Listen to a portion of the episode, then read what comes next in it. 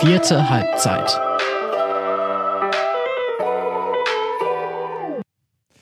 Und wir starten direkt mit der vierten Halbzeit mit unserem Amateurfußball-Podcast. Es ist die letzte Ausgabe, wahrscheinlich, vor der Handfußball-Stadtmeisterschaft. Und äh, da bietet es sich natürlich an, endlich mal über die Halle auch hier ganz ausführlich zu reden. Es wird monothematisch und ich habe zwei Experten bei mir, die ein ganz besonderes Thema quasi mitgebracht haben, weil es ihre Passion ist im Fußball. Nämlich einmal Markus Schanz vom äh, Kreisschiedsrichterausschuss im Fußballkreis Dortmund und Schiedsrichter Janik Ruppert. Ihr werdet uns heute einmal ein bisschen die, die Hallenregeln erklären, die ja, ja eigentlich nur einmal im Jahr Anwendung finden und deswegen sicherlich äh, nochmal ein bisschen erneuert werden müssen, auch in den Köpfen der Fußballer. Erstmal schön, dass ihr da seid. Ja, hallo Timo, danke für die Einladung. Hallo Timo. Ja, wir haben das können wir schon mal ankündigen. Wir haben ein paar Szenen mitgebracht, ein paar Videos, ähm, die wir uns gleich anschauen werden, anhand deren wir so ein bisschen durch die Hallenregeln gehen. Es gibt ja einige Unterschiede zum, äh, ja, zum normalen Fußballspiel draußen eben. Ähm, aber ganz grundsätzlich, ähm, ihr Schiedsrichter, ich stehe, glaube ich, in der Halle auch immer noch mal besonders im Fokus. Es ist alles intensiver, dichter. Es gibt einfach mehr Aktion auf kleinerem Raum.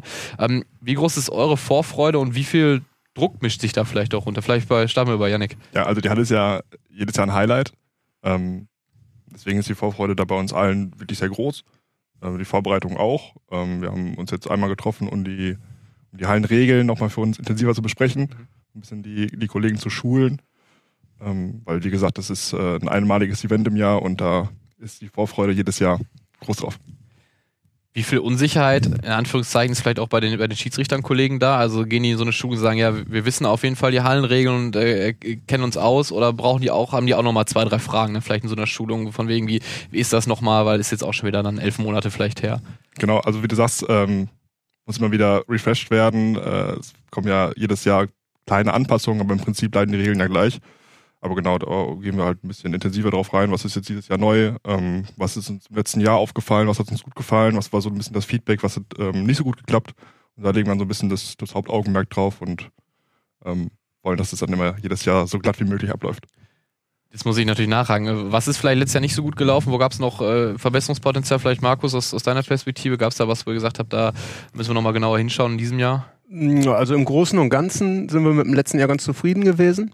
Ähm, da gab es tatsächlich nicht so viele Dinge, die flächendeckend nicht funktioniert haben. Wir haben ja den Vorfall in der Halle Wellinghofen gehabt in der Zwischenrunde, ähm, Unterbrechung beim, äh, beim Entscheidungsschießen am Ende. Der ein oder andere mag sich erinnern. Das war der, der legendäre Bananenwurf, glaube ich. Das ne? war der legendäre Bananenwurf, genau. Ähm, ja, da haben wir hinterher drüber gesprochen, inwiefern man so eine, so eine Spielpause in so einem Fall kürzer halten kann und das Spiel erstmal zu Ende bringen kann. Aber das war ja tatsächlich eine Ausnahmesituation. Und ansonsten sind wir eigentlich mit dem letzten Jahr recht zufrieden gewesen. Und nichtsdestotrotz ist es ja so, ähm, die Saison draußen endet Anfang Dezember und dann haben wir gefühlt zehn Tage und dann steht schon die Hallenschulung an und dann muss man sich umstellen. Mhm. Geht also Schlag auf Schlag. Jetzt äh, wird dieses riesige Hallenturnier in sechs Vorrundenhallen gespielt, wo ja, glaube ich, auch immer äh, drei Schiedsrichter pro Halle aktiv sind und dann noch ja, glaube ich, andere Schiedsrichter an den jeweiligen Tagen. Es gibt ja nicht irgendwie eingespannt, was eine Halle irgendwie durchzieht an einem Wochenende. Ähm, wie viel Arbeit geht da in die, in die Vorbereitung, in die Einteilung und so weiter? Und wie viel muss man da vielleicht auch ein bisschen klamüsern, dass man die richtigen Dreierkonstellationen findet? Ja, ist schon aufwendig. Äh, zuständig ist der Chris Winter bei uns im Schiedsrichterausschuss, der auch äh, die Saison über ähm, auf dem Feld die Schiedsrichter ansetzt. Ähm, ja, ist schon aufwendig. Wir haben unseren Pool an Hallenschiedsrichtern, die zunächst erstmal bei der Schulung gewesen sein müssen. Und wenn es dann an die Ansetzung geht, immer drei Schiedsrichter pro Halle und Tag. Da gilt es dann zu beachten, dass auch die Vereine der jeweiligen Schiedsrichter nicht in mhm. der Halle aktiv sind. Da gilt es zu beachten, dass man es gleichmäßig äh, die Stärke der Gespanne aufbaut, sprich wir haben beispielsweise einen Westfalenliga-Schiedsrichter, dann kommt da eher ein Bezirksliga- und ein Kreisliga-Schiedsrichter dazu, sodass wir auch ähm, ja, gleichmäßig gut aufgestellte Gespanne haben am Ende. Das heißt, es gibt nicht immer Gespanne, die, sag ich mal, seit fünf Jahren zusammen die Halle durchpfeifen, gibt es bestimmt auch, aber es gibt auch mal dann drei Jungs, die sich vielleicht dann treffen und haben noch nicht so oft zusammengepfiffen. Ganz genau richtig. Es gibt sicherlich Konstellationen, wo wir wissen, das funktioniert auch zwischenmenschlich, die haben eine gewisse Erfahrung zusammen. Das kommt schon immer mal wieder vor, aber da wird jetzt kein spezielles Augenmerk drauf gelegt. Okay. Dann würde ich sagen, äh, schauen wir uns die Regeln an. Ihr habt acht äh, Videoszenen habt ihr mitgebracht. Ähm, ich werde kurz auch beschreiben, was da zu sehen ist. Ähm, ansonsten, wenn ihr das Ganze bei uns als Podcast verfolgt, dann werdet ihr die Szene natürlich auch sehen können. Ähm, können direkt mal mit der ersten Szene starten. Ich sage mal schon mal so viel, es geht ein bisschen um das Torwartspiel. Wenn wir da richtig sind. Da macht der Torwart den Ball fest, Schiedsrichter zählt und jetzt gleich wird es ein Pfiff geben, denn äh, es gibt ja nur eine gewisse Zeit, wie lange eben der Torwart den Ball festhalten darf. Äh, fangen wir mal ganz simpel an, wie viele Sekunden sind es? Wie lange darf der Torwart den Ball halten, bevor er ihn ins Spiel gebracht haben muss? Vier Sekunden sind das, genau. Das ist einer dieser Unterschiede zwischen dem Fußball auf dem Feld und dem Fußball in der Halle, die Mhm. Vier-Sekunden-Regel.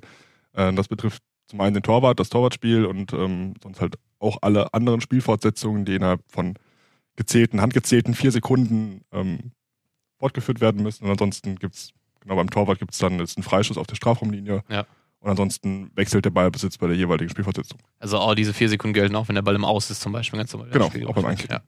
Ähm, wann zählen diese vier Sekunden? Sofort oder auch erst, wenn der Schiedsrichter sie anzeigt? Weil ich kann mir vorstellen, es gibt vielleicht immer einen Moment, wo der Schiedsrichter vielleicht noch irgendwie einen vorbeilaufenden Spieler irgendwie noch was sagt kurz und dann fängt er vielleicht bei zwei Sekunden erst an. Oder muss der Torwart auf den Schiedsrichter achten, was er anzeigt? Oder beginnen die vier Sekunden auch bei ihm im Kopf sozusagen dann sofort beim, beim Torwart? Nee, da geht es wirklich darum, ähm, wann der Schiedsrichter die anzeigt. Mhm. Das ist so ein bisschen, steht in den Regeln nicht drin, aber so ein bisschen die gelebte Praxis halt, dass wir auf jeden Fall darauf warten, bis die Mannschaft auch bereit ist, das Spiel wieder fortzusetzen. Mhm.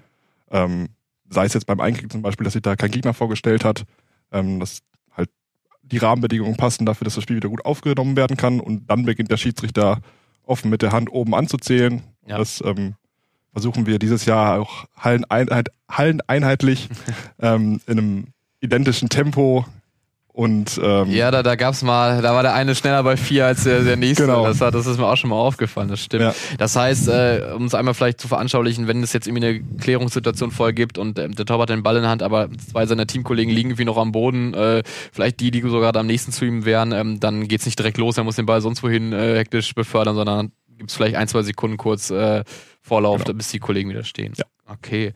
Wie sieht es denn in der Halle mit dem Aufnehmen von, von Rückpässen auf? Das ist ja auf dem Feld so ein bisschen Thema. Kontrollierter Rückpass darf nicht äh, aufgenommen werden. Äh, ist das in der Halle anders?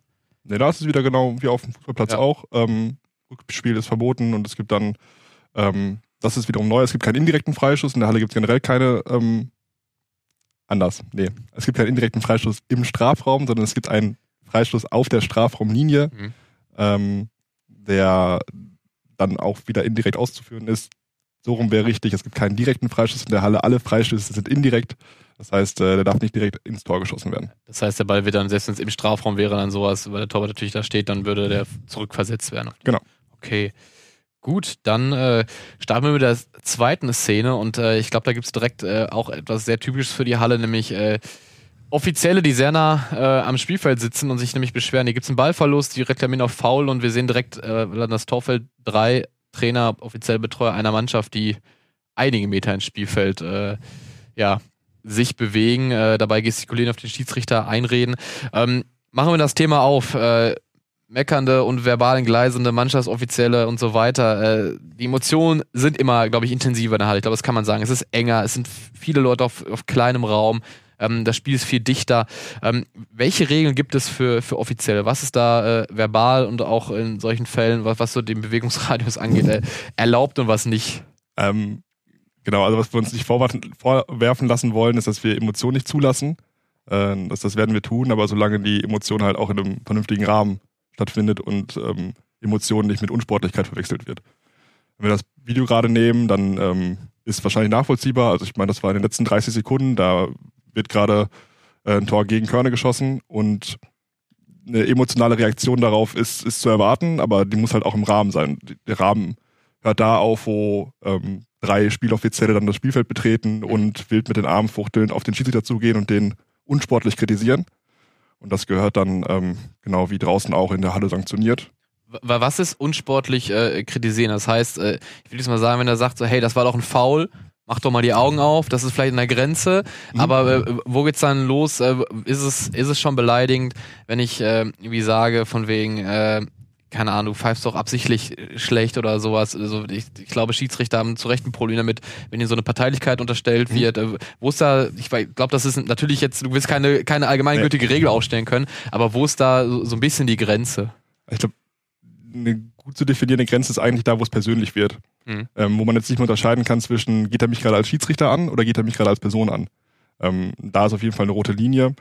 Im Prinzip kann man auch gut sagen, alles, was halt außenwirksam ist, also alles, was mit ich bewege mich ins Feld rein, ich äh, wilde fuchtel mit Armen, ich winke ab oder ich klatsche höhnisch zu. Mhm. Das sind Sachen, die sind außenwirksam. Das heißt, da muss auch außenwirksam darauf reagiert werden als Schiedsrichter, damit man so ein bisschen ähm, ja, seine Integrität nicht verliert. Mhm. Das heißt, alles, was so verbal ist, da kann man gut mal drüber hinweghören oder auch mal mit einem Wort drauf reagieren, aber alles, was halt sichtbar und zu laut und zu wild ist, da muss dann auch Mhm. entsprechend bestraft werden. Das ist nämlich das große Thema. Wie wird wann bestraft? Wann gibt's äh, eine, eine Zwei-Minuten-Strafe gegen offiziell? Gibt's die überhaupt? Äh, Gibt's direkt eine rote Karte? Wie, wie sind da die Sanktionen? Ja, ähm, da haben wir auch wie draußen auf dem Platz. Also im Prinzip ist es mit den, mit den Strafen in der Halle genauso wie im Jugendfußball. Wir haben die gelbe Karte, wir haben die Zwei-Minuten-Strafe und die rote Karte. Allerdings, wie du schon sagtest, einen Spieloffiziellen Zwei-Minuten-Strafe zu geben, das funktioniert nicht. Mhm. Deswegen gibt's die auch nicht. Ähm, da haben wir halt als Handhabe die gelbe und die rote Karte. Und da wird genau analog zum Platz auch bei Unsportlichkeiten bei Offiziellen noch ein bisschen drastischer agiert als bei Spielern, weil Offizielle vor allem in ihrer Vorbildsfunktion handeln, den, den Verein an sich noch ein bisschen mehr repräsentieren als ein Spieler vielleicht auf dem, auf dem Feld und auch von ihm erwartet werden kann, dass er als etwas distanzierter zum, zum Platz nicht die Emotionen an den Tag legen muss wie ein Spieler. Mhm. Ähm, deswegen wäre das jetzt äh, das Video ein Paradebeispiel dafür, dass da ein Spieler, äh, dass da ein Spieloffizieller auch äh, mit der roten Karte der Halle verwiesen wird. Okay. Dann ähm, vielleicht eine Frage an dich, Markus. Ähm, wir wollen jetzt nicht das Fass Risi aufmachen. Wie, wie groß ist das Problem mit Offiziellen in der Halle? Es gibt ja öfter mal welche, die dann, also solche Szenen, sag ich mal so, die erlebt man nicht nur einmal äh, jetzt während der, während der anstehenden HSM, ähm, sondern ich sag mal so, so im Schnitt eine rote Karte gegen Offiziellen, die habe ich, glaube ich, oft äh, erlebt an dem Spieltag. Ähm, ja, wie, wie, wie groß ist das Thema? Was kriegst du da rückgemeldet von den Schiris? Ähm, also das Thema Offizielle ist auch auf dem Feld ein zunehmend großes äh, Thema schon geworden. Ich meine, die, äh, die persönlichen Strafen, gelbe, rote Karte gegen Trainer, gegen Offizielle gibt's noch nicht so lange.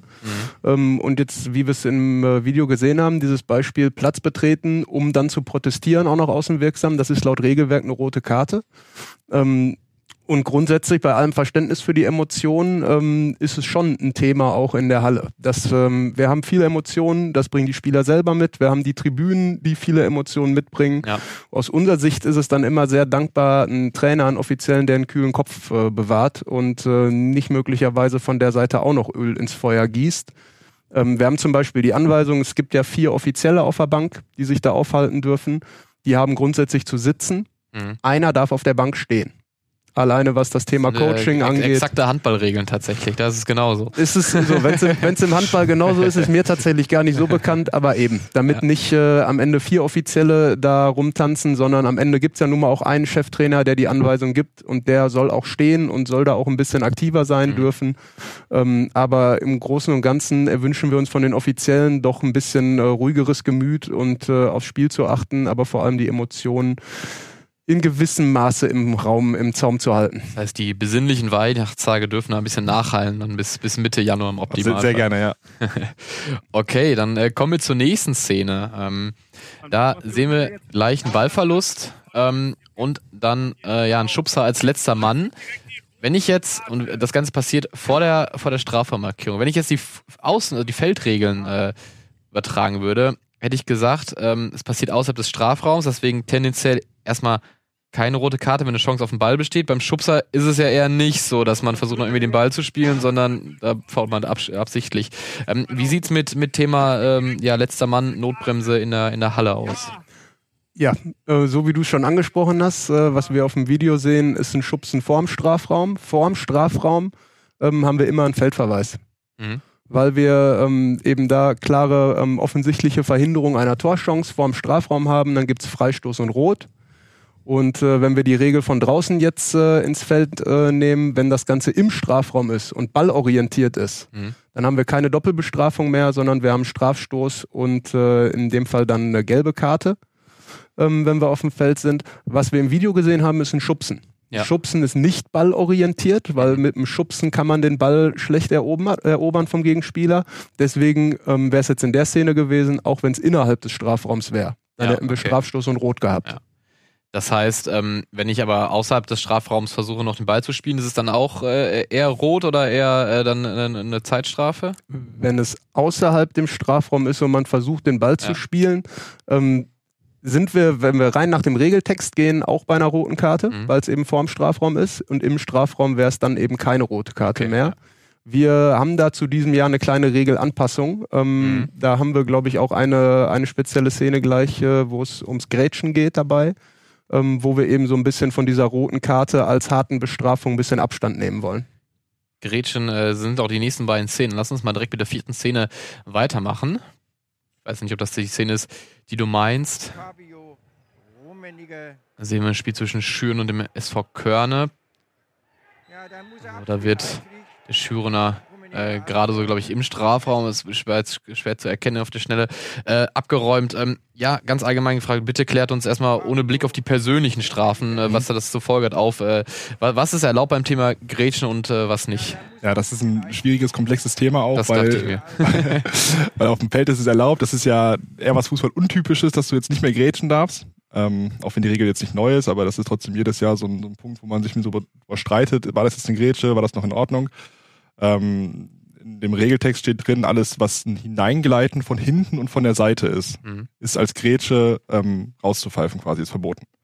So, und jetzt ähm, haben wir das, die Szene als Beispiel genommen, um zu sagen, das ist eine Grätsche, weil man sieht schon ein, ein, ein Gleiten Definitiv, ja. von der Seite. Deswegen wird man das rauspfeifen. Alles, was so von vorne passiert, geht eher so in den Bereich Blocken.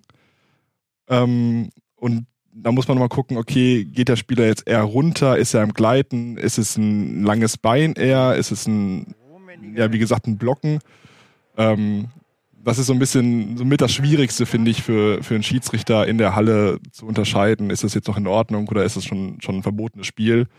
Ähm, zumal das halt eben nicht für alle verständlich ist und das so der Punkt ist, wo man dann auch den meisten, ähm, meiste Kritik dann auch erntet. Ja, das glaube ich. Äh, Gerade weil so eine Grätsche, ich würde mal äh, den Jungs unterstellen, die draußen, äh, die, die dann drin in der Halle spielen, dass er nicht jetzt bewusst gegen die Regel verstößt, sondern dass einfach oft wahrscheinlich auch ein Reflex ist, den er halt äh, 95% seiner Fußballerzeit dann einfach äh, gewohnt ist. Ne? Dann äh, grätsche ich da mal rein und wahrscheinlich merkt er mittendrin schon, oh, das könnte jetzt doof für mich enden. Ne? Ähm, hier war es dann, äh, war es Dolly, was, was sollte das für eine Strafe nach sich ziehen? Ich glaube, wir haben es jetzt gerade äh, die, die Bestrafung gar nicht gesehen. Was wäre das? Muss aber gucken, was denn jetzt gerade passiert. Also ich glaube, dass da noch relativ viele Verteidiger vorm Strafraum gewesen ist. Deswegen Ja. würde ich da jetzt die, die taktische Komponente eher rausnehmen und das, ich glaube, das wäre mit dem Freistoß gut, ähm, gut bedient. Wenn man sagt, das verhindert einen aussichtsreichen Angriff, also man geht so in Richtung taktisches Foulspiel dann, also wenn wir Mhm. sagen, die Grätsche ist quasi ein Foul, ähm, dann gehen wir in den Bereich von einer Zwei-Minuten-Strafe und das, was Markus gerade erzählt hat, wenn er jetzt durch die Grätsche ähm, Da, da können wir, lass mich hier Ja, einmal stoppen, weil da kommen wir jetzt direkt zur nächsten Szene, äh, die dafür ein gutes Beispiel ist, die fünfte Szene. Ähm, da sehen wir auch einen Ballverlust, dann eine Grätsche von hinten. Ich glaube, er, er trifft gar nicht so viel äh, Mann äh, den, den Ball, aber trotzdem ist es natürlich, äh, ich glaube auch das Einsteigen an sich dann schon strafbar. Hier gibt's äh, eine rote Karte, ähm, das können wir schon mal vorwegnehmen. Was ich übrigens super finde, wie ruhig es hier bleibt. Ähm, also man sieht dann auch, die Spieler kommen dann doch zusammen. Es gibt zwar Redebedarf und Diskussionsbedarf, aber es, es wirkt so alles relativ in Ordnung. Man hat irgendwie das Gefühl, hey, aber das war doch jetzt so und so. Ähm, so so wünscht ihr euch das dann, glaube ich, auch. Ne? Also ich glaube, ihr erwartet nicht, dass die Spieler sich einfach umdrehen, sagen, nicken und okay, äh, sondern äh, dass es dann vielleicht in dem Rahmen bleibt. Äh, ich glaube, Dustin Höse ist euer Kollege, der äh, da die rote Karte genannt hat. Ähm, ja, was, was ist hier in der Szene dafür ursächlich? Das ist eher die, die Notbremse-Komponente. Genau, das ist, ähm, also es ist ein bisschen untypisch, dass es da so ruhig bleibt, weil es halt eben eine Grätsche ist und das halt sehr fußballfremd ist. Und das ähm, war auch der Punkt, weshalb wir gesagt haben, dass wir das so eigentlich nicht mehr haben möchten, ähm, dass wir für eine, für eine Grätsche jemanden mit einer roten Karte komplett aus dem Turnier nehmen. Ähm, deshalb haben wir diesen Sonderfall für dieses Jahr mal ein bisschen isoliert und haben gesagt, okay, ähm, eine Notbremse, die durch eine Grätsche passiert, da reicht die Zwei-Minuten-Strafe, weil das, wie gesagt, das ist ja kein, keine böse Intention des, des, ähm, des Spielers. Das ist so ein bisschen, kannst du ein bisschen in den Reflex äh, mit reinzählen. Deswegen sagen wir, die zwei Minuten reichen da aus, aber alles, was halt eine Notbremse ist und ein Foulspiel ist, also sei es jetzt ballorientiert, aber er trifft den Mann, sei es das Stoßen aus der Szene von gerade, das ist draußen rot und das ist auch in der Halle noch eine rote Karte. Ich hatte mir eigentlich als Frage aufgeschrieben, ähm, ob es vielleicht sogar einfacher ist, in dieser klaren Regel, Grätsche ist verboten, äh, drin zu pfeifen, als draußen, wo, glaube ich, gerade in diesem Bereich extrem viel Zweikampfbewertung äh, stattfinden muss. Jetzt hast du aber gesagt, klar, es ist trotzdem sehr schwierig zu unterscheiden, wann ist es ein langes Bein, man versucht irgendwie den Ball rauszuspitzen, merkt, oh, das wird immer länger, länger, ähm, wann gleitet man wirklich, ist, ähm, ja, wie bereitet ihr euch vielleicht auch auf sowas vor? Gibt es da nochmal so den Moment, dass man sich vielleicht ein paar Hallenvideos anguckt, nochmal sich was vor Augen führt, wie, wie sieht so eine Schiedsrichtervorbereitung bei dir Genau, aus, Janik? das ist äh, die, die Hallenschulung gewesen. Ja. Genau, Da haben wir den, den ersten halben Block war äh, wirklich viel Theorie, wo wir uns nochmal die Durchführungsbestimmungen zu Herzen genommen haben, alles einzeln angeschaut haben, uns mal geschaut haben, okay, wo, an welcher Stelle haben wir jetzt den Regeltext geändert, was heißt das für uns? Und der zweite Teil war wirklich eine Stunde lang Videos gucken. Haben uns zusammen ähm, auch die Videos, die wir heute mitgebracht haben, unter anderem und noch viele mehr, ich glaube am Ende waren es knapp 40, 40 Videoszenen angeschaut und immer besprochen, in, in eine Diskussion gekommen, wie wollen wir das handhaben, wie machen wir das vor allem so, dass es, dass wir da in jeder Halle an jedem Tag eine Linie fahren, dass wir da ähm, ein Stück weit berechenbar sind. Genau. Viele Mhm. Videos geschaut und uns so unterhalten. Die Berechenbarkeit ist ein interessantes Thema. Ich habe es schon mal erlebt, ähm, dass ich in der Halle war. Das war, glaube ich, eine Zwischenrunde und äh, ich hatte eine Vorrunde äh, am- ersten Tag und da war der Modus ja auch so, dass die Teams vom ersten Tag der Zwischenrunde komplett wieder am zweiten Tag kamen. Das ist ja dieses Jahr anders. Da kommen ja quasi die Teams vom ersten und zweiten Tag am dritten nochmal. Ähm, und es gab am ersten Tag Schiris mit einer relativ langen Leine, die sehr auf Augenhöhe, sag ich mal, kommuniziert haben und ja mal so einen Spruch zurückgegeben haben. Ich sag mal so, das waren, waren Teams, wo das sehr gut angekommen ist und was, was echt dann geholfen hat. Am nächsten Tag kamen äh, drei, die waren noch eher schwierig zu handelnde Teams da, sagen wir es mal so. Also man kann beide Ansätze, glaube ich, nachvollziehen, äh, die dann sehr distanziert waren, auch dann, glaube ich, oft das Sie verwendet haben und sehr, sehr streng waren. Ähm, das hat aber, glaube ich, echt die Halle richtig durcheinander gebracht, weil es so sehr verschiedene Typen waren. Äh, wa- was für eine Rolle spielt sowas dann auch bei den Ansetzungen bei, für, für dich und ähm, Chris Winter, Markus? Es, äh, das ist eine der Schwierigkeiten natürlich bei den Einteilungen. Ähm, da guckt man natürlich, wer hat die Erfahrung, wer ähm, bleibt ruhig. Am Ende ist es so, auch bei den Einteilungen, dass wir schon im Kopf immer einen haben, der so ein Stück weit der Gespannführer ist. Mhm. Das ist dann der, der meistens äh, von aus der höheren Klasse kommt, der einfach auch die Erfahrung hat, der auch eine Kulisse, ähm, wie wir die halt in der Halle nicht alltäglich haben, der das schon ein bisschen kennt und der entsprechend da so ein bisschen den Takt vorgibt. Am Ende lässt sich aber genau die von dir beschriebene Problematik nicht ganz auflösen. Mhm. Denn äh, am Ende kommen auch immer noch andere Schiedsrichter, das ist so wie auf dem Feld, anderer Typ, der redet anders mit den Spielern, geht da anders um. Und wir versuchen da natürlich möglichst eine einheitliche Herangehensweise zu haben. Ich äh, kann aber versprechen, dass es uns nicht zu 100 Prozent gelingen wird. Ähm, ich meine, klar, kein Schiri wird sich irgendwie verstellen, jeder hat seinen Stil. Gibt es da trotzdem nochmal eine Kommunikation, so nach dem Motto, hör mal, was hat bei dir gestern Abend äh, gut funktioniert, womit bist du gut gefahren, was, was äh, kann man vielleicht anders machen? Also sprechen die Schiris dann auch äh, untereinander in manchen Fällen nochmal? Also ich glaube, die Kommunikation unter den Schiedsrichtern ist schon da. Mhm. Ähm, das ist auch durchaus so für uns ja auch ein Event. Das heißt, ähm, das mag auch sein, dass sich die verschiedenen ähm, Gespanne aus den Hallen, dass man am Freitag oder Samstagabend sich dann irgendwo ähm, auch noch in einer Stadtnähe begegnet, so wie das bei den Mannschaften ja durchaus auch sein soll.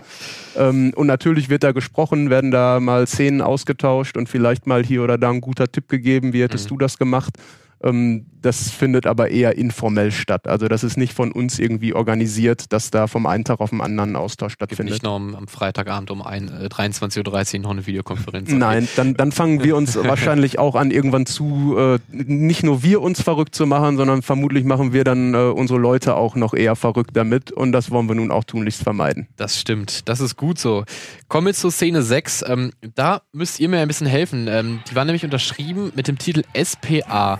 Da weiß ich ehrlich gesagt nicht, äh, was das bedeuten soll. Wir sehen hier einen, äh, Emanuel Nagel, das ist glaube ich von den Löwen, der Tempo aufnimmt. Dann gibt es ein, ja, ich glaube, ein herausgestelltes Bein von einem Holzenspieler. Ähm, er fällt und ähm, gibt eine Zeitstrafe und jetzt gleich noch eine, eine rote Karte gegen einen äh, anderen Akteur des TuS Holzen Sommerberg. Da wird es wohl ja, verbal was in Richtung Schiedsrichter gegeben haben. Ähm, Janik oder Markus, klärt uns gerne einmal auf, was, äh, was ist hier passiert.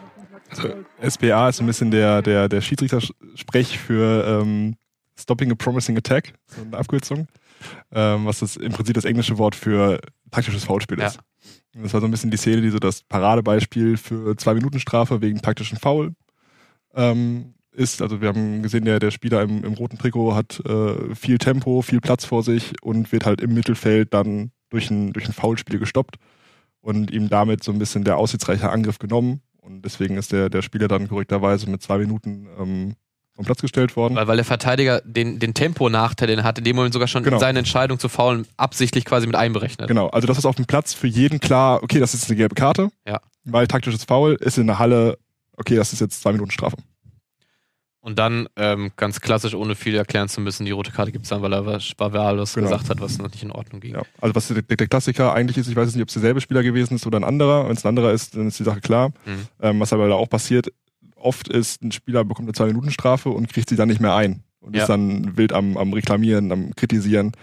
Und bekommt dann irgendwann folgerichtig, würde er dafür die gelbe Karte noch bekommen. Aber da er schon zwei Minuten hatte, ist dann der nächste folgende Schritt die rote Karte. Ja, logisch, logisch. Ähm, generell die Emotionen haben wir gerade schon mal auch einmal thematisiert.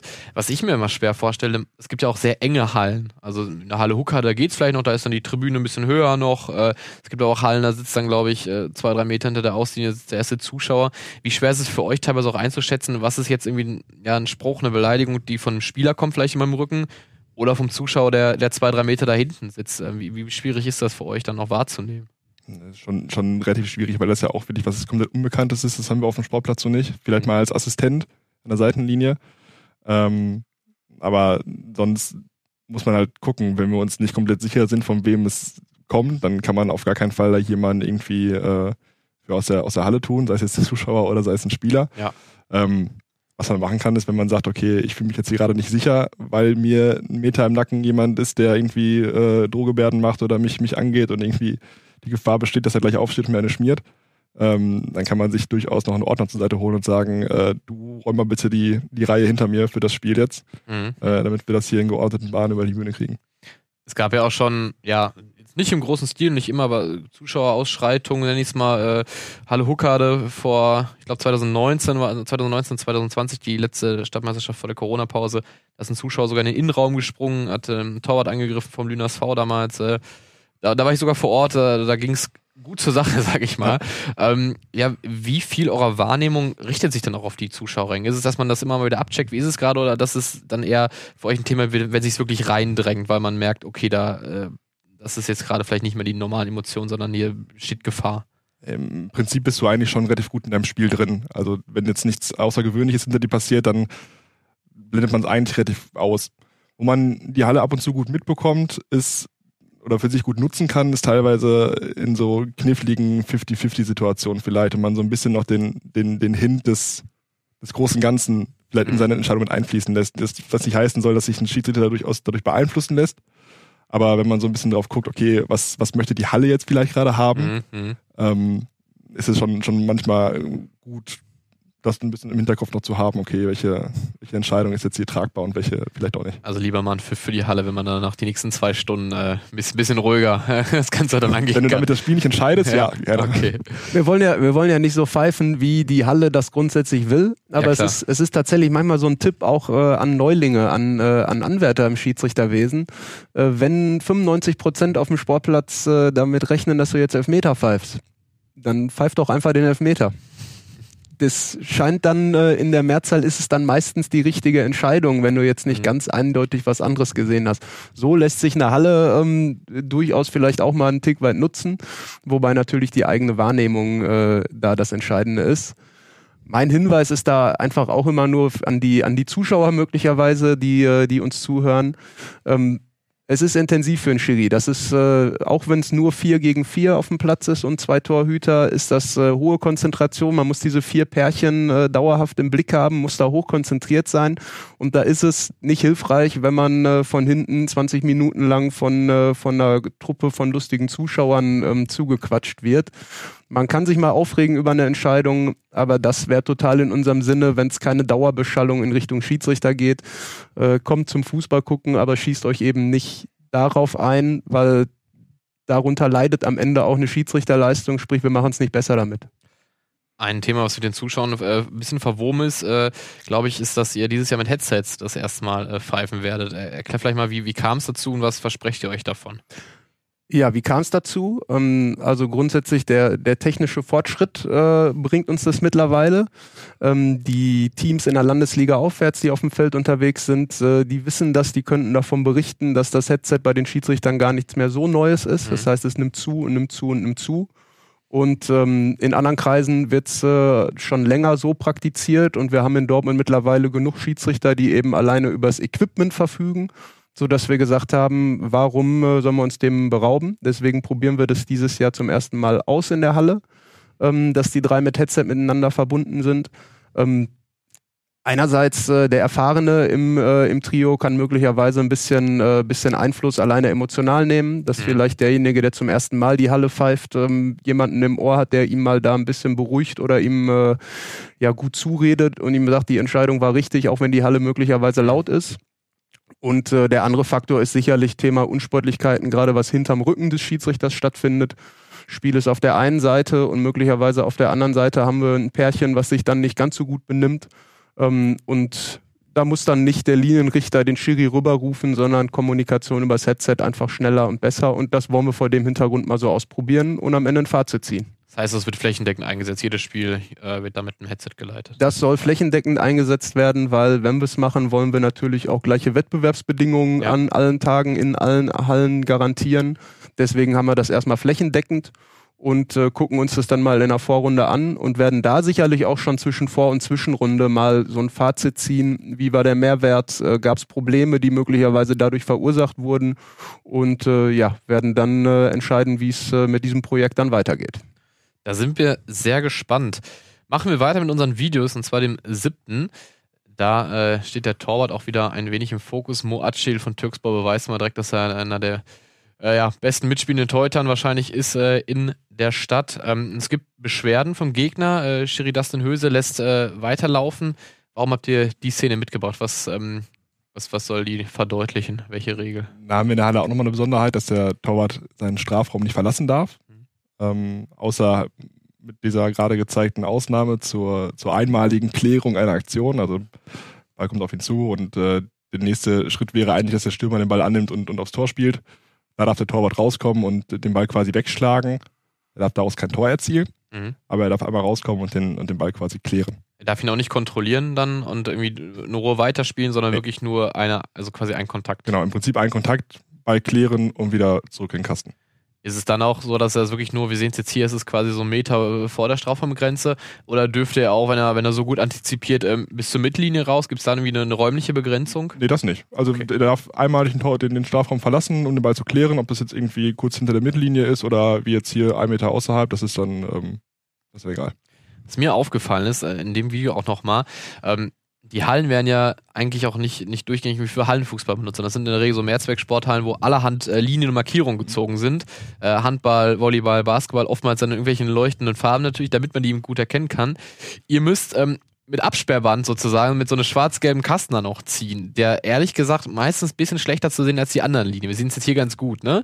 Ähm, Im Video. Äh, wie schwer ist es für euch teilweise auch, die, diese Linie dann schnell auszumachen? Weil natürlich die, die wirklich leuchtfarbenen ja für, für den dauerhaften Hallenboden schon, schon vorbehalten sind. Ist schon, ist schon teilweise schwierig. Also ich muss sagen, dass das jetzt im Video noch ein bisschen schlimmer aussieht, als es nachher in echt noch ein Parkett ist.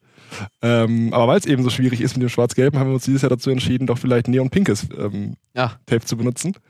Ob das besser wird, weiß ich nicht. Äh, sehen wir dann, wenn wir soweit sind. Aber ähm, zumindest haben wir den, den Kritikpunkt schon mal aufgenommen, dass es vielleicht schwierig zu sehen ist und mal ähm, ja, ein neues Tape besorgt. Ich glaube, Pink ist da eine gute Farbe. Die, die sieht man nicht so oft auf dem Hallenboden. Das ist ja meistens grün, blau, orange und schwarz sind da, glaube ich, so die, die Farben. Machen wir mit der achten und letzten Szene weiter. Äh, Da geht es um Wechselfehler. Ähm, wir sehen im Videoausschnitt jetzt gleich, wenn, wenn der quasi äh, ähm, ja, moniert wird, der Wechselfehler, eigentlich, glaube ich, vier blaue und vier graue ähm, von Ronne Lüttgendorf und Arminia Marten. Trotzdem gibt es den Wechselfehler. Ähm, ich glaube, da hat sich nämlich jemand einfach neben das Tor aus dem Spielfeld geschlichen. Dann stürmt jemand dafür drauf, greift auch noch ein. Ähm, wie sieht die Regel aus beim Thema Wechselfehler? Weil man darf ja eigentlich ziemlich fliegend wechseln. Also achtet ja keiner darauf, so du bist jetzt vom Feld und jetzt darfst du die Linie über, überschreiten. Sondern das ist ja relativ fliegend. Was ist in diesem Fall falsch gelaufen? Das hast du völlig richtig beobachtet. Der, das Problem in Anführungszeichen liegt dabei, dass der, äh, dass der blaue Spieler äh, das äh, Spielfeld halt neben dem Tor verlässt und nicht in der ähm, dafür eingezeichneten Wechselzone. Also ja, es ist ein bisschen, ein bisschen lax ge gehandhabt, also jetzt irgendwie der eine Fuß schon auf dem Feld ist, wenn der andere noch nicht ganz runter ist, das sehen wir nicht so kritisch.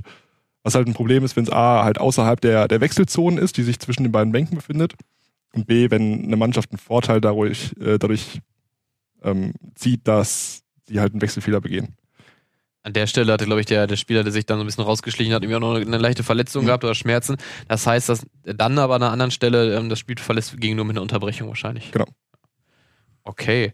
Da wären wir durch mit den, äh, mit den Szenen. Danke schon mal, dass ihr die mitgebracht habt. Ähm, zweite Frage noch, noch generell vielleicht zu eurem Gefühl mit den, mit den Fußballern selber. Ähm, wie gut, vielleicht, Yannick, du, der auch dann in Kontakt steht mit den, mit den Spielern in der Halle, wie gut sind die selber mit den, mit den Regeln vertraut? Findet da eine Beschäftigung vorher statt oder äh, lernen die die eher äh, auf die harte Tour am, am Spieltag selber? Das ist äh, wirklich unterschiedlich. Also man hat ein paar, paar dabei, wo man wirklich das Gefühl hat, okay, jo, du hast dich damit beschäftigt, du weißt, was gerade passiert. Und ein paar Leute gehen halt in die Halle, so wie sie es halt auch äh, auf dem Sportplatz gehen würden und sind dann irgendwie überrascht, dass es doch gerade andere Regeln gibt und dass man halt nicht grätschen darf oder dass der Torwart nicht rausgehen darf oder dass man halt auf einmal äh, zwei Minuten Platz nehmen darf. Jetzt war es ja so, dass ähm, bis zu diesem Jahr die Teams, die sich in einer Halle aufhalten, relativ fix waren. Also es gab ja keine freie Losung. Ähm, das heißt, man konnte immer grob sagen, ja, diese Mannschaften sind eher in der Halle und diese eher in der Halle. Gibt es unter den Schiedsrichtern, gab es eine Halle, wo man echt nicht gerne gepfiffen hat oder wo man vielleicht auch besonders gerne gepfiffen hat? Gab es da so äh, ein, zwei, wo man gesagt hat, boah, wenn ich dahin muss, dann tue ich mir schon nochmal noch mal einen Tag mehr Vorbereitung vielleicht an? Also ich finde, die, die Halle Nord war immer so ein bisschen die Halle, ähm, gerade weil halt da auch spezielle Vereine gespielt haben, die immer viel Zuschauerpotenzial mitgebracht haben. Da war immer richtig gute Stimmung. Also in den Anfangsjahren war das schon immer so, boah, pff, wenn ich da jetzt hinfahre, ey, schaffe ich das? Und ähm, wenn man das dann ein bisschen routinierter gemacht hat, dann haben wir sich auch schon sehr darauf gefreut, da hinzufahren, weil da eben richtig was los ist. Ähm, sonst Wellinghofen ist auch meines Glaubens immer sehr viel los. Ähm, ja, Renninghausen und Brakel, da fällt mir immer ein, dass es da sehr, sehr eng ist, dass du da nicht viel Abstand zu den, zu den mhm. Zuschauern hast. Also man hat schon irgendwie so, so, ein paar Hallen, wo man lieber hinfährt und äh, manche, wo man sich darüber freut, wenn man da die Saison nicht verbringt. Letzte Frage, gerne an euch beide. Ähm, welchen Wunsch habt ihr an die Fußballer? Was, äh, womit würden sie euch das, das Leben am 29. und am 30. erstmal in der Vorrunde und danach in der Zwischenendrunde leichter machen? Ich glaube, wir müssen, äh, hast du am Anfang schon gesagt, wir so ein bisschen die besinnlichen Weihnachtstage noch in die Halle ziehen, äh, wenn alles respektvoll miteinander abläuft. Ähm, wir, wir tun da nichts mit Absicht, wenn wir was falsch machen.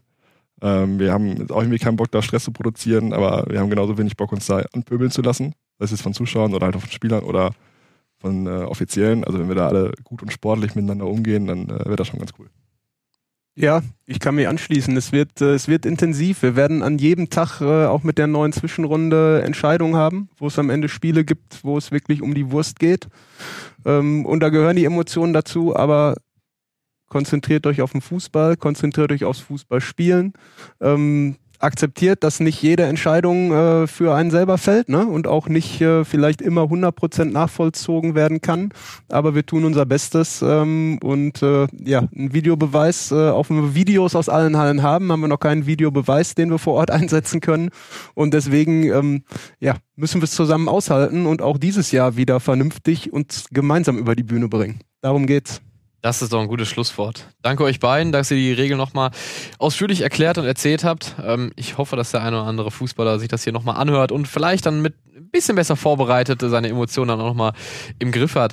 Ähm, Markus hat gerade schon angesprochen, alle Spiele seht ihr bei uns bei den Rohnachrichten live auf rn.de slash sporttv. Wir übertragen das ganze Turnier und eigentlich alles, was ihr wissen, sehen und lesen wollt und müsst, findet ihr bei uns auf der Seite. Wir haben richtig Bock. Ich glaube, ihr habt auch Bock. Wünsche allen schon mal frohe Weihnachten, frohe Festtage und dann sehen wir uns zwischen den Jahren ab dem 29. in den sechs Vorrundenhallen und haben richtig Bock auf eine gelungene, sportlich hochwertige und faire Hallenstadtmeisterschaft. Bis dahin, ciao.